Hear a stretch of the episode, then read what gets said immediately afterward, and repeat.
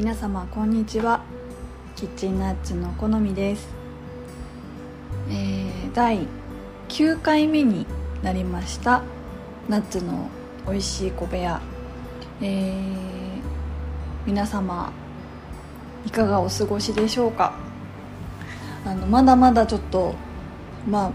あ雨が降ったり蒸し暑かったり梅雨明けしたのに梅雨のようなお天気も続いていてそしてまああまり明るいとは言えないニュースももう本当に立て続けにあのあったりしてで、ね、またちょっとコロナもあの人数が感染者数の数も増えているということでちょっとねあの気持ちもあの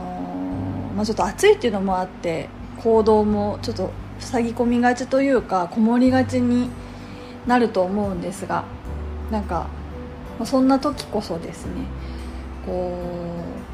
うなんですかね、まあ、楽しいというかあの心が少しでもなんかあの前を向けるようななんか日常のお話を一方的ではありますけどえーと、できたらなと思って、えー、第9回目をちょっと収録しております。ということでえー、とですねその前に、えー、最近このナッツの美味しい小部屋をの第1回目を久しぶりにちょっと聞いてみたんですけど あの復習も兼ねてちょっとどんなだったっけなっていうのとあのありがたいことにあの聞いてる聞いてますって言ってくださる方がちょこちょこ最近またあの感想をいただいて本当にありがとうございます。でどんなだったかなっていうので1回目を聞いたんですけど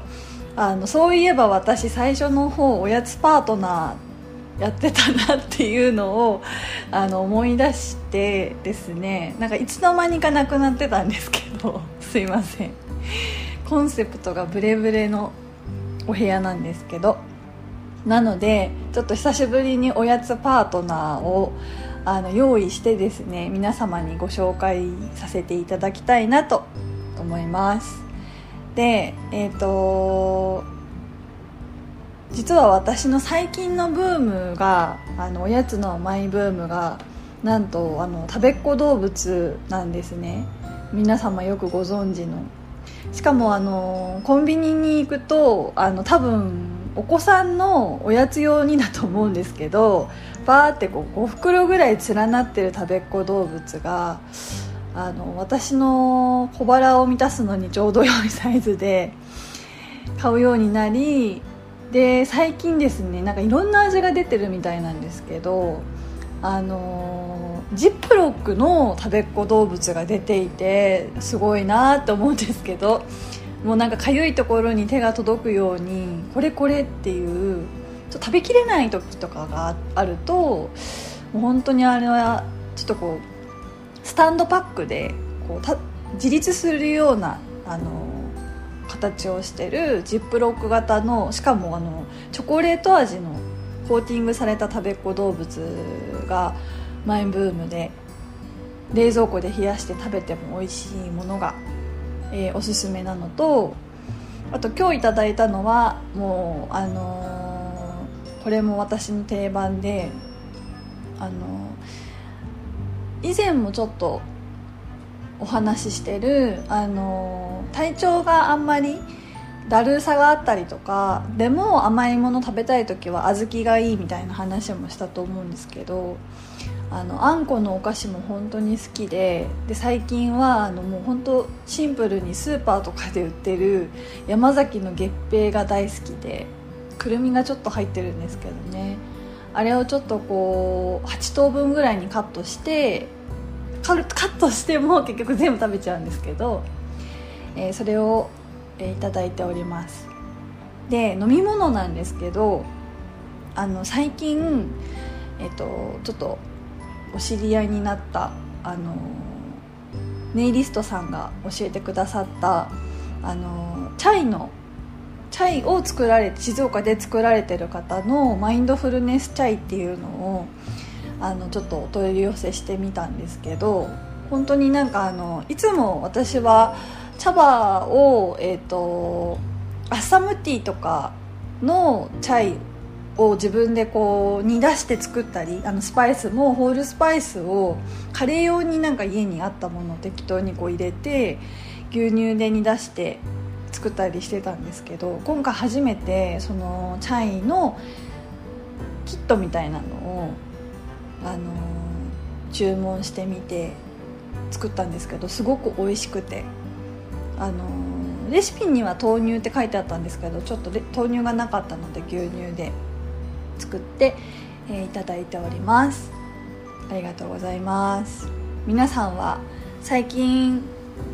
どんなおやつにハマってますか？あの飲み物とかあの先日えっ、ー、と私があ前前にもこの方多分ご紹介してるアロマアロマオイル精油のブレンドのワークショップに私以前あのリースのワークショップと一緒に受けに行ったことがあるんですけどその方に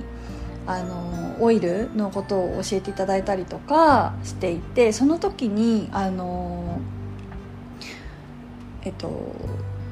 結構熱が私こもりがちな体質なので暑い時に、まあ、オイルもちろんそういうスースーするオイル塗ったりもするんですけどあのミントティーを勧めていただいてでも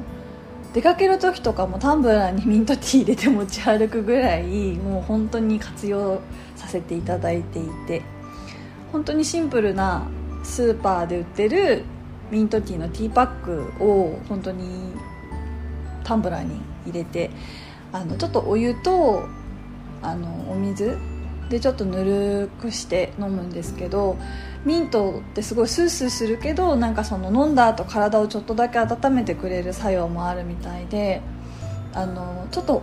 こう熱くなった体がちょっとスースーしてあのいいなっていうのでそれも私はハマってるんですけどあと結構私はあの食べた分しか動けないちょっとあの割と燃費の悪い体質なので 体力があんまりないんですね。蓄えることができないので、えっと、1日4食ぐらい食べもう本当にまめに食べるみたいな感じなんですけどなんか外にいる時にどうしてもちゃんとご飯食べれない時とかになんかどんなもの食べれるかなって思った時に結構なんか周りでよく聞くのがあの干し芋がいいって聞いてであいいなって思った干し芋をですね結構探すんですけどどこでもどこでもじゃないどこにもなくてあの無印良品とかにもしかしたらあるのかなって思ったりしてるんですけどあのこの干し芋美味しいよみたいな あのコアなえーと、方がいらっしゃいましたらぜひご一報いただけますととても嬉しいです。ちょっと引き続きリサーチしてみるのでいい欲しいものが見つかったら ご報告したいと思います。それでですね、えー、最近というかもうすぐ私の大好きな大好きな、舞踏の舞踏集団の公演が久しぶりにあるということで、えー、見に行きたいなってちょっと思っているんですけれども、えー、以前もちょっとあのアートパフォーマンスの回で4回目かなぐらいにちょっとだけ話題に出てきたあの暗黒舞踏がすごい好きだっていう話をちょっとしたのかしたかなと思うんですけど、えっと、そういうものが好きになってたきっかけをちょっとこうお話ししてみようかなって思っています。で大学時代にあの実は2回ほどですね私は自主企画でダンス公演を学生だけで行ったことがありましてで、まあ、私はえっと、それまで自分踊る側だったんですけど、まあ、大学入った時にちょっとプロデュースとかをやる学科だったのであのせっかくならそういう方でちょっとこう制作というか作品を作ってみたいと思い、うん、まず1回目はまだ本当に入学したての大学1年生の5月だったと思うんですけど、えー、本当に右も左もわからないのに、えー、大きなホールを借りてですねその隣に併設されてるギャラリーも市民ギャラリーみたいなのがあったんですけどギャラリーも借りて、えー、同時開催を同じコンセプトでダンスとあの展示を同時開催するっていうのをあのやりました。ちょっと恥ずかしいですね思い出すと。でそれはもう本当にまあ、専門学校知り合いの専門学校、まあ、全部友達なんですけど専門学校生だったりあの普通に何ですかね専門の大学とかあの専門学校とかではなくてもあの大学で、えっとまあ、美術系以外のことを学んでる学生も興味がある人は本当にそのギャラリーで展示を写真の展示したりとか。でダンスの方はピアノ音楽大学に行ってる友人に、えっと、ピアノ生演奏してもらう横で、えっと、体育大学の舞踏舞踊科に行っている、えっと、学生の、まあ、友人たちその周りの友人たちとかに、えっと、踊ってもらうというパフォーマンスしてもらうっていうのの、まあ、私は本当にあの演出とか、まあ、そのチームですね。何人ぐらいだったのかな？のまあ本当に統括みたいな監督みたいな感じだったんですけど、えーと、それをやりました。でもそれこそ大学の先輩も見に来てくれてただ、えー、めちゃくちゃそのアンケートにもうなんか文字が埋まるぐらいあのブロクソに言われましてでまあショックとかよりもものすごい悔しくていやもうなんかこのままではなんかそういうつもりなかったと思うんですよね始める時は。でもなんかもうこのままじゃ終われないなみたいな感じで火がついてしまいしかもその入学してから要は4月に入学したのに5月にやったんで準備期間本当にもうめちゃくちゃない状態でやってしまって反省点ばかりだったのでと思い、まあ、その準備期間が短いのも良くなかったなっていう反省もあったので2年ぐらい準備に費やしてしかももっとミニマムにしたいっていうのであの大学3年の終わりぐらいですかねに、えー、と2回目を、えー、企画してその時はもう本当に。まあ、2年かけてお稽古とかあの広告もあの 代々木公園に写真を撮影に行ったりとかそれも全部あの撮影を担当してくれるあのそういう専門や専門に学んでる方にお願いし友人にお願いして、えっと、許可を取ってもらって撮影したりとか衣装もあの文化服装学院に行ってる友人にお願いして。あのもう結構試作を割と重ねて最終形態に行くまでに、まあ、割と作り直してもらったりとかもしてとか。で音楽もその時はえっとパソコンで音楽が作れる子に音楽を作ってもらったりあと、まあ、1回目にもお願いした、えっと、ピアノを弾ける問題の友人には、まあ、本当にその子は作曲もができるあの方だったので、えーと、作曲と演奏していただいたものを、えー、レコーディングしていただいてそれを流してパフォーマンスをするという。でその2年の間と、まあ、てかもう大学生活ほぼなんですけどあのやっぱりダンスを見るのがすごく好きというか好きというかなんだろうなんか5歳の時からあのモダンダンスをずっと習っていて踊っていてその後タップダンスとかいろいろあの稽古事はさせていただいたんですけど親に。あの何ですかね。こう身近にあるものすぎてやっぱり自分が一番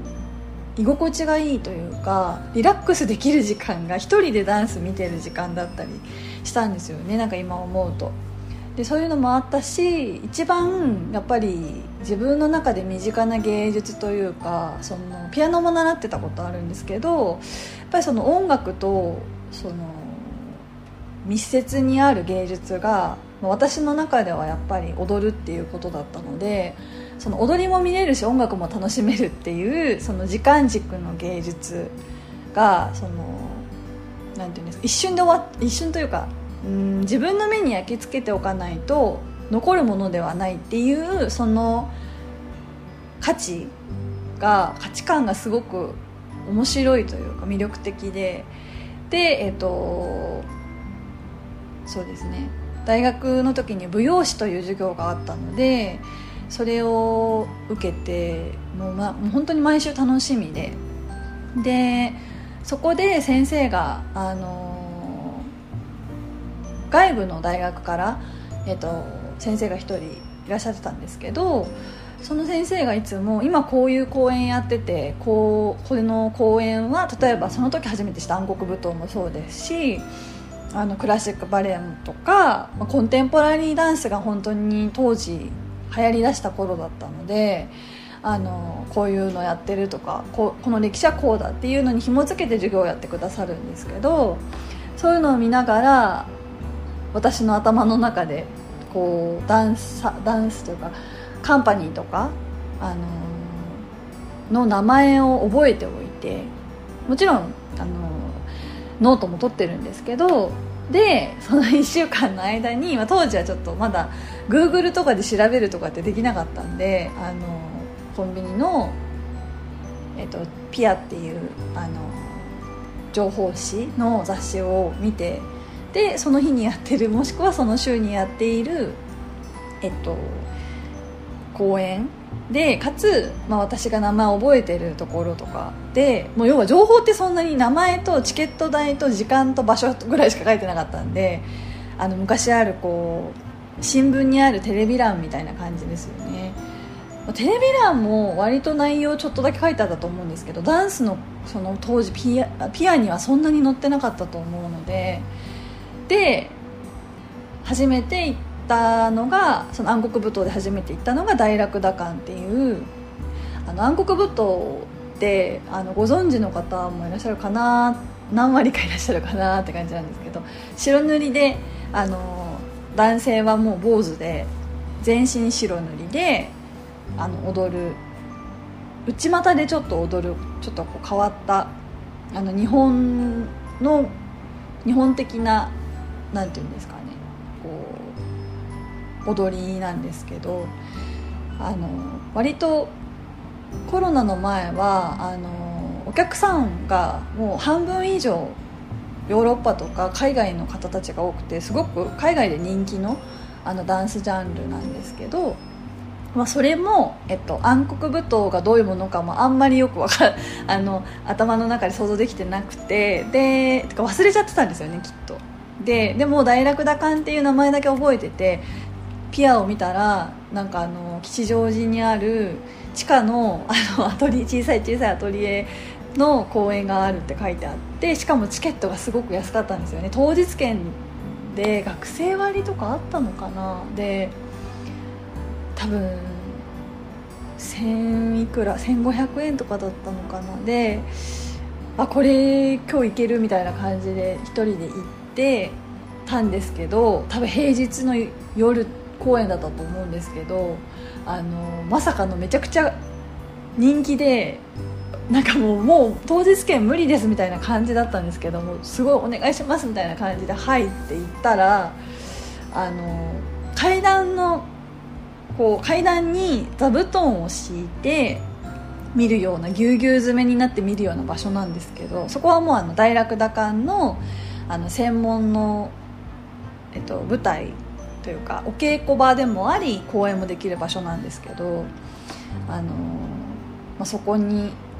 入り一番奥の席だからこう階段のちょっと上の方でなんかもうすごいよくわからない体勢で見るみたいなんで夏だったんですごい暑かったけどしかも扇風機しか回ってなくて汗だくになりながらこう開演するのを待ってたんですよね。そしたらなんか周り見てとりあえず海外の方多いなみたいな感じでパッて見てたら柱になんか白塗りのなんか怖い人たちの なんかポスターが割と多めに貼ってあってあれそういえば大楽打館ってなんかどういうダンスやる人だったかよく分かってなかったけどどういうのなんだろうって思ってるうちになんかもう開演になってもうそしたらびっくりですよね。なんかあの割となんかこう白塗りで古典的な日本っぽい踊り内股で踊るって聞くとなんかこう和な日本的な音楽が流れるのかなとかって想像するかなって思うんですけどまさかの結構なんかあのクラシックのオペラとかクラシックの音楽をちょっとリミックスしたクラブミュージックみたいなのに合わせて踊るんですよね。で、まあ、それもちょっと海外の人に馴染むポイントなのかなと思ったりもするんですけど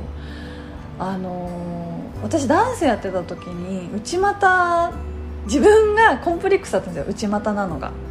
クラシックバレエもちょっとやってたんですけどクラシックバレエは完全にガニ股外股が基本的にあのなんていうんですかねこうポイントとしてそれがもうベーシックなポイントなのであの内股なんてちょっとも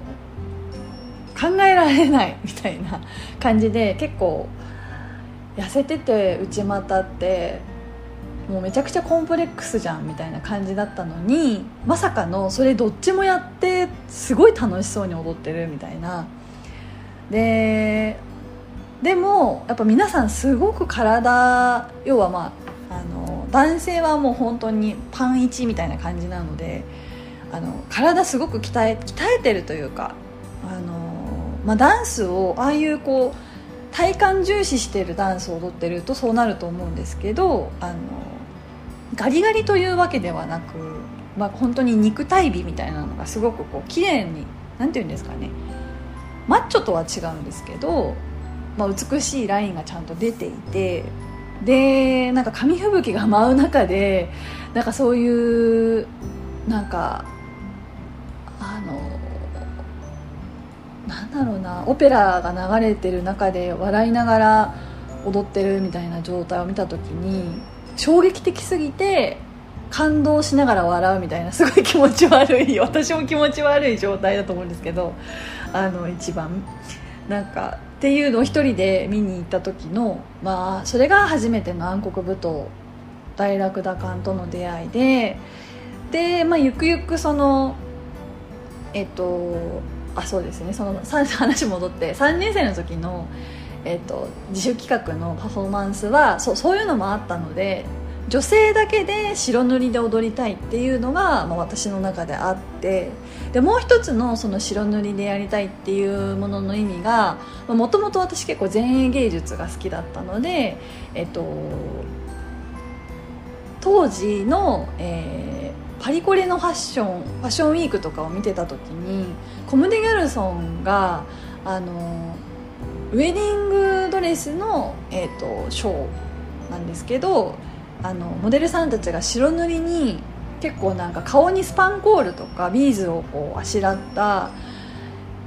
子は可愛いみたいななんかものをやってる時を見てでまあ、それもなんていうんですかね衝撃というよりもなんか見た瞬間にアドレナリンが出るようななんかこういう美しさもあるんだっていう。可愛いともなんか美しいともあのかっこいいとも違う、まあ、私にすごくフィットしたんですよねそれが。であのまあ大楽高は女性も男性も出てるんですけどなんかその当時何ですかねなんか無意識のうちにその女性だけでこうやる女性でしかも学生だけでやるっていうことにすごくなんか未知の可能性みたいなできないかもしれないけどどこまでできるかやってみたいなみたいなって思うことが結構あってで白塗りで、まあ、割とそのドレスをあしらったけど、まあ、レースとかを使うあまり使うのではなくちょっとこうなんなんかナチュラルな部分も要素も入れたあのものをやりたくて、まあ、皆さんそのチームのみんなにちょっとこう相談しながら作ったっていう感じですね。で当時は、えっと、横浜にあのその当時のコンテンポラリーダンスのなんかこう私がすごく好きな人たちが使っていた小劇場があるんですけどそこをお借りしてで、えっと、3日間ぐらい確か公演を1日3回公演を3日ぐらいやってでもすごいなんか本当にそれこそあのまあ、狭い劇場ほど近くで見れるディティールを細かく見ることができるっていうのを、まあ、私もすごくいろんなダンス見に行って思ったのであの1回で入る人数はそんなに入でも100人入ったのかな。あの本当に椅子折りたたみ椅子みたいな席でだったと思うんですけどそうそこででも本当に毎回ほぼ満席で皆さん入ってくださってっていうのをやりましたね。で当時照明だけちょっとどうしてもスタッフの方をあの私の方でちょっと募ることができなかったので当時なんかその mixi で mixi でなんか募集をなんかしたと思うんですよね。こういう白塗りでこういう公演をやるのであのやってくださる方いませんか？みたいな。そしたらまさかの、まあ、それは男性だったんですけどもう大人ですけどね。私私が学生の頃に多分もうかなり年上のあの男性の方がもうほぼボランティアに近い形でやってくださってそれが当時のあの長渕剛さんの専属照明の方だったっていうのがあの後日談として分かるんですけどなんかその時も自前でなんかすごくなんか照明柄になる照明とか持ってきてくださったりとかして、まあ、本当になんかこう楽しんでくださったというかこれからを楽しみにしてるからこそやるみたいなことも言ってくださってで終わった後にあ終わった後にじゃない公演が始まる日に私なんか責任者としてあの舞台のその小劇場のなんか責任者の方に呼ばれて行ったらなんか実はそこで白塗り公演やっちゃダメっていうのを公演当日に言われてで、まあ、白塗りってあのやっぱりその動乱というかメイクの白がくっついちゃうとなかなかね暗幕とか落ちなかったりするのでそれでもし落ちなかったらあのクリーニング代弁償してくださいっていうのを言われでもやっぱりあのチケット代とかもそんなにものすごく高くあのやってたわけではなくかなり破格であのやってたのでどうしようっていうことになり公演2日目1日目2日目終わったあたりでもなんか私は結構ドヨーンみたいな感じで たんですけどまあなんか本当に終わった後スタッフ総出でみんな疲れてると思うんですけど本当にそのなんかあの照明の方が教えてくださってなんかなんていうんですかねメイクとかそう汚れが落ちやすいなんかオレンジスプレーみたいなのがありますよね。油汚れとかに強い。なんかああいうのとかを持ち寄ってみんなでこう掃除して綺麗に。一応私たちの中ではこれが綺麗だと思いますみたいな感じで終えてもうあとは確認作業を終えてからダメだった電話が私に来るっていうことになってても帰りもすごいもう半泣きで私もどうしようみたいな。でもその時もその照明の方があのもしだもしこれがダメだったとしても安くクリーニングしてくれるところ紹介するから落ち込むなみたいな感じで言ってくださってで、まあ、大丈夫だったんですけどっていうまあ本当にねあの失態ばかりのあの、まあ、大学の時に、まあ、そういう講演を行ったりもしていてそう。それでえっ、ー、とそれが大学3年生ですね。終わりまして。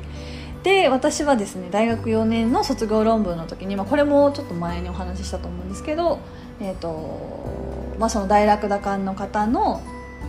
えー、卒業論文で、まあ、ちょっと取り上げさせていただいてで、えー、私がもう一番最初に大楽打艦の公演を見に行って惚れ込んだ方がいらっしゃって松田敦さんという方なんですけどその方のえっ、ー、となんていうんですかねもううん内股だからとかその衣装がほぼないからとかそういうことではなくあの動きが非常に何て言うんですかね。私が初めて見たようなしなやかさとでも可愛らしさとでもあの結構背の高くてがたいのいい方なのでなんかこう男性なんだけど何て言うんですかね。こう曲線美みたいなのがすごくこう魅力的というか美しくて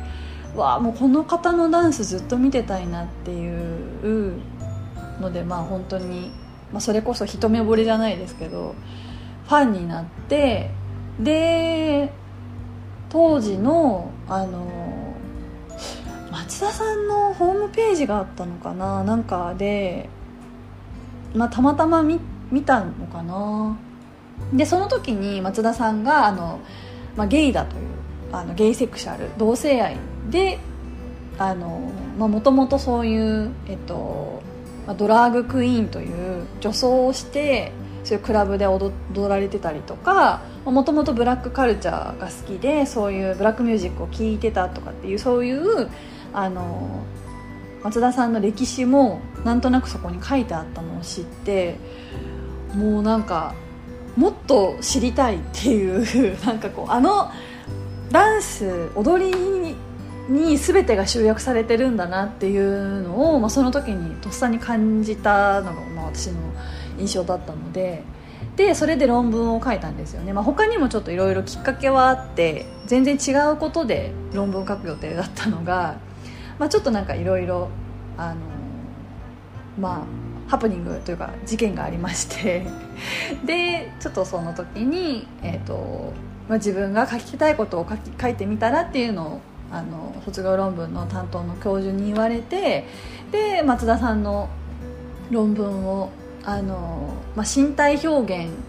についてジェンダーとセクシャリティを通して、まあ、ちょっと書かせていただいてなんですけどっていう時に松田さんに実際に取材もさせていただいても何回も本当になんかお付き合いをしてくださり時々なんかあの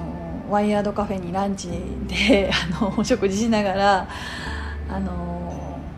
こういう時この時はこうどうされてたんですか？とか大楽打艦との出会いは何ですか？とかもうそれこそいろいろお聞きしてで論文を書いたっていう経緯がありなのでもう10年以上、まあ、ずっと好きなあの集団ででそうですね。まあコロナになってからあの変わりましたけどまあそれまでは本当に YouTube が割とまだ何て言うんですか出始めの頃でもあのダンスの映像を記録された映像を見るってなんかそんなに海外は比較的こう資料映像として残ってたと思うんですけどなんかなかなかなくてででもコロナになコロナのコロナ禍になってあの大楽打艦の YouTube チャンネルができてよかったら見てみてください。それで怖くなかったら。でまあ、その時にもちろんその何て言うんですかねずっと封じられてきたものがなんかオープンになったっていう驚きとともにあの、まあ、やっぱりリアルで見見られることの魅力とやっぱり私は時間軸さっきも言ったその時間軸で見る芸術なんかまあチケットを買って要はその見る時間にお金を払って鑑賞するわけですよね。でその見たものっていうのは写真とか映像とかと違って、まあ、自分の脳にしか焼き付けられないし感じるものが全てっていうかなのでなんかそこにすごく何て言うんですかね残らないからこそうーん面白いものもあるっていうかだから YouTube で見た時ももちろん嬉しかったし何回も見てるんですけどあのうん、それとは違う魅力にもその時にまた気づくことができてやっぱりそういう面白さって、うん、なんかこのえっと、もうだいぶ30分ぐらい喋ってると思うんですけどこの感動がですねもう10年以上ずっと続いてるんですよね私も。それってすごく面白いなっていう魅力的だなって、まあ、改めて感じまして、まあ、そういうですね大楽田館の公演があのもうすぐ今月しかも、まあ、終わりと始まりっていう2回2種類の舞台を終わりからやるっていうちょっとこうどういうことなのかなと思うんですけどあのあるようなのでできれば両方行きたいなって思ってるんですけど、まあ、ちょっとせめて1回は見に行きたいなと思ってるので、あの、またその感想も ちょっと、あのー、暑すぎて聞くのがなんかうわちょっと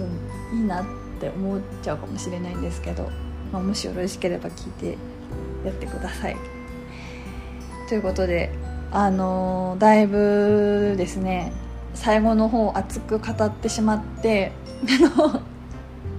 日常の会話って言っておきながらまあでも私結構日常的にもこの話だいぶしてるので あのー、はいこれが私の日常の会話でございますということで